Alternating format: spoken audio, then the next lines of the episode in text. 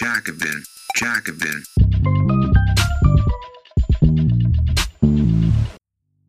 als Minenarbeiter gegen Umweltverschmutzung streikten. Die Umweltbewegung entstand nicht erst in den 1970er Jahren. Ein Streik von 1888 zeigt, wie ein Umweltschutz der Armen aussehen kann.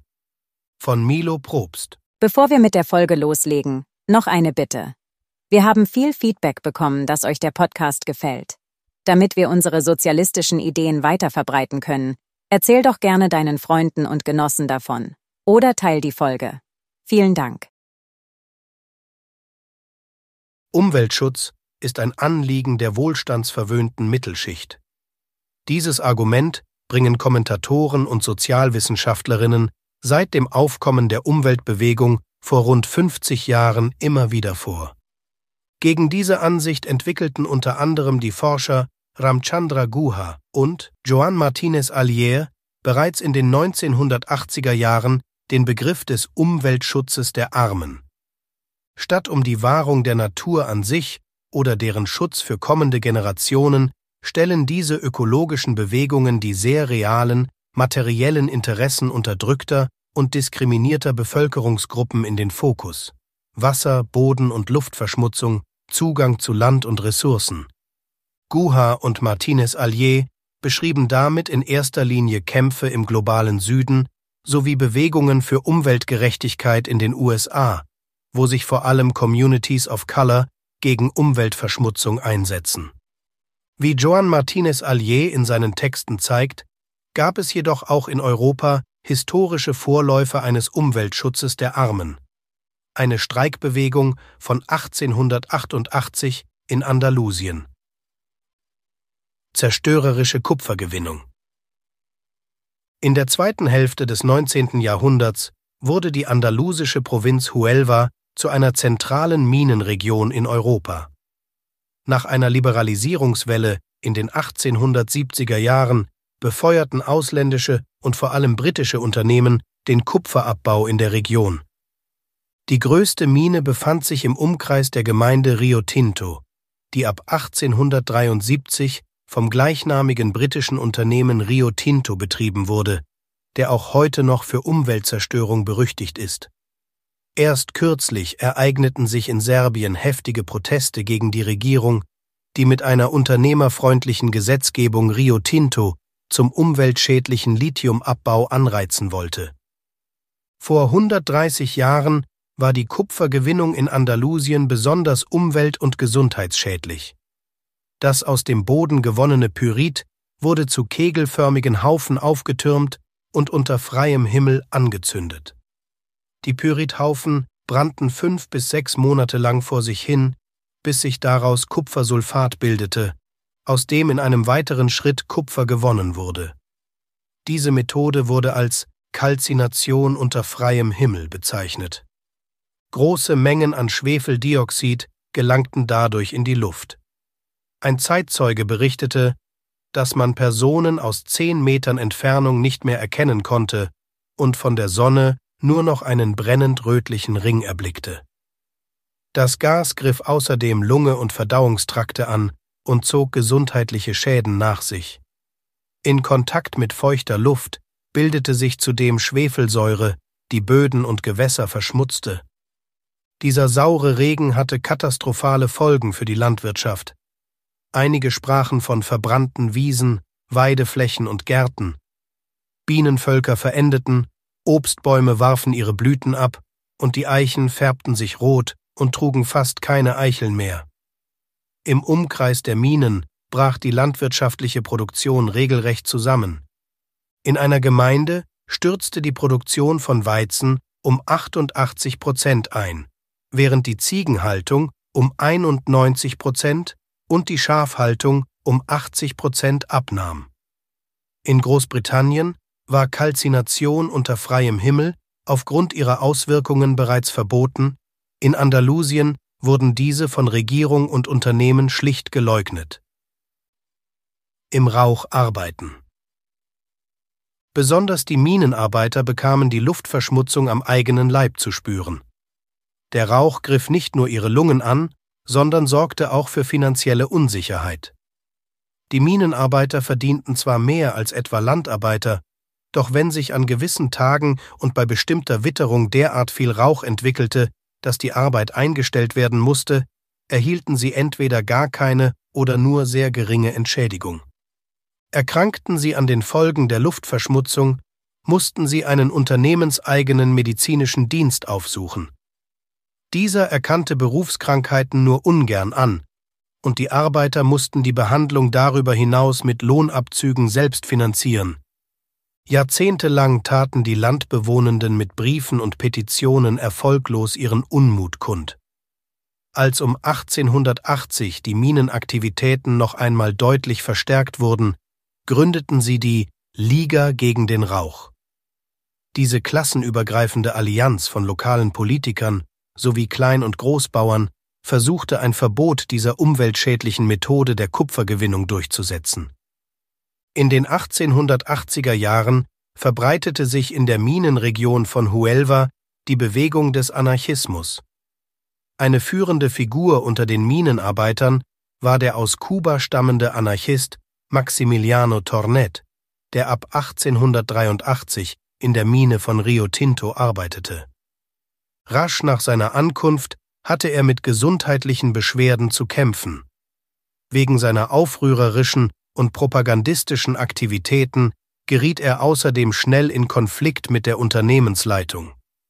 Denn Tornet verstand es, die Anliegen der Liga gegen den Rauch mit jenen der Arbeiter zu verknüpfen. Ein Streik für bessere Luft. Ausgelöst durch eine geplante Lohnsenkung kam es Anfang 1888 zu einem Arbeitskampf, der sowohl von den Mitgliedern der Liga als auch der Dorfbevölkerung unterstützt wurde. Am 1. Februar traten rund 5000 Arbeiter in den Streik. Die proletarische Klasse wird von den Ausbeutern bedroht, schrieben sie in einem Dokument. Zu ihren Forderungen zählten keine Lohnabzüge für medizinische Versorgung, eine Verringerung der täglichen Arbeitszeit von zwölf auf neun Stunden, keinen Akkordlohn, keine Bußgelder und keine Lohnabzüge an Tagen, an denen der Rauch die Arbeit verunmöglichte. Sie unterstrichen ihre Kritik an der Kalzination unter freiem Himmel, da sie jeden Tag Erstickungsopfer zu beklagen hatten. An ihren Forderungen wird deutlich, wie die Luftverschmutzung ganz direkt die Gesundheit und Arbeitsbedingungen der Minenarbeiter beeinträchtigte. Den Arbeitern gelang es, ihre alltäglichen Sorgen in Forderungen an Unternehmen und Behörden zu überführen.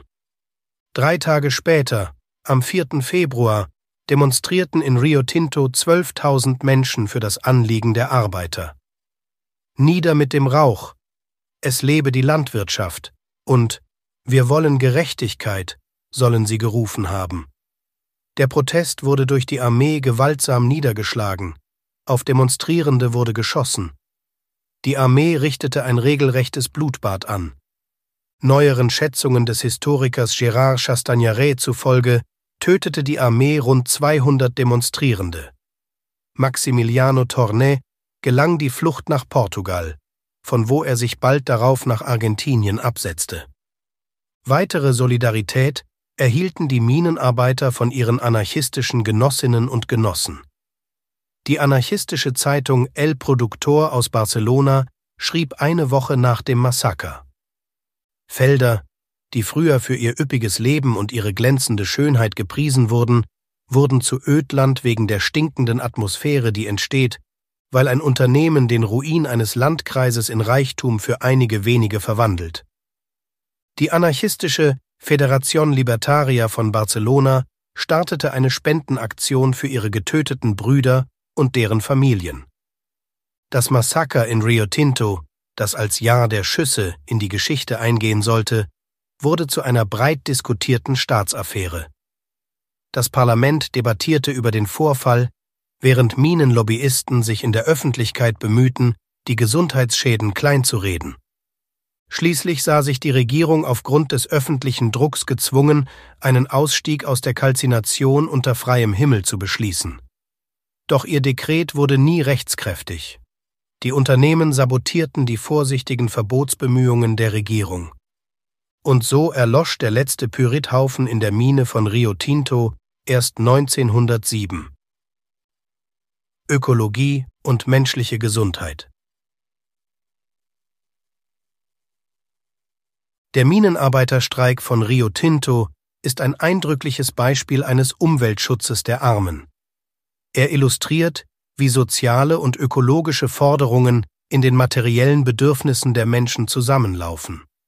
Bei dem Streik der Minenarbeiter ging es nicht um eine abstrakte Umweltethik, sondern um die konkreten Interessen derjenigen, die täglich verdreckte Luft einatmen und die Verwüstung ihrer landwirtschaftlichen Flächen mit ansehen mussten. Ein ökologisches Bewusstsein der Armen entsteht auch dort, wo Menschen für ihre Gesundheit und würdevolle Bedingungen am Arbeitsplatz und in ihren Gemeinschaften kämpfen. Denn die Zerstörung der Umwelt und die Ausbeutung der Menschen haben einen gemeinsamen Auslöser und sind nicht etwa voneinander isolierte Anliegen. Unsere Gegenwart unterscheidet sich in vielen Aspekten von den Gegebenheiten, die in den 1880er Jahren in Andalusien vorherrschten. Aber dennoch sterben heute weltweit jährlich Millionen an den Folgen der Luftverschmutzung, die auf die Verbrennung fossiler Brennstoffe zurückgeht. Arbeit macht viele Menschen krank. Die Klimabewegung sollte Umwelt- und Klimaschutz deshalb mit den konkreten Belangen der Arbeitenden verbinden. Sie sollte sich für eine Verbesserung der Arbeitsbedingungen, eine Reduzierung der Arbeitszeit und einen Ausbau der sozialen Sicherheit stark machen. Ein solcher Umwelt- und Klimaschutz zieht seine Kraft nicht aus der Angst vor der Klimakatastrophe, sondern auch aus der Sorge um die eigenen Mitmenschen und sich selbst. Milo Probst ist Historiker und in der Klimagerechtigkeitsbewegung aktiv. Er ist Autor des Buches Für einen Umweltschutz der 99 Prozent. Eine historische Spurensuche, Edition Nautilus 2021. Dies war ein kostenlos hörbarer Artikel des Jacobin Magazins. Viermal im Jahr veröffentlichen wir eine gedruckte und digitale Ausgabe und auf jacobin.de schon über 1000 Artikel. Wenn du die Arbeit der Redaktion unterstützen möchtest, schließ gerne ein Abo ab über den Link www.jacobin.de/podcast. Das schreibt man J A C O B I N Jacobin. Nur dank der Unterstützung von Magazinabonnentinnen und Abonnenten können wir unsere Arbeit machen, mehr Menschen erreichen und kostenlose Audioinhalte wie diesen produzieren. Und wenn du schon ein Abo hast und mehr tun möchtest, kannst du gerne auch etwas an uns spenden via www.jacobin.de slash podcast. Den Link findest du auch in der Episodenbeschreibung. Vielen Dank.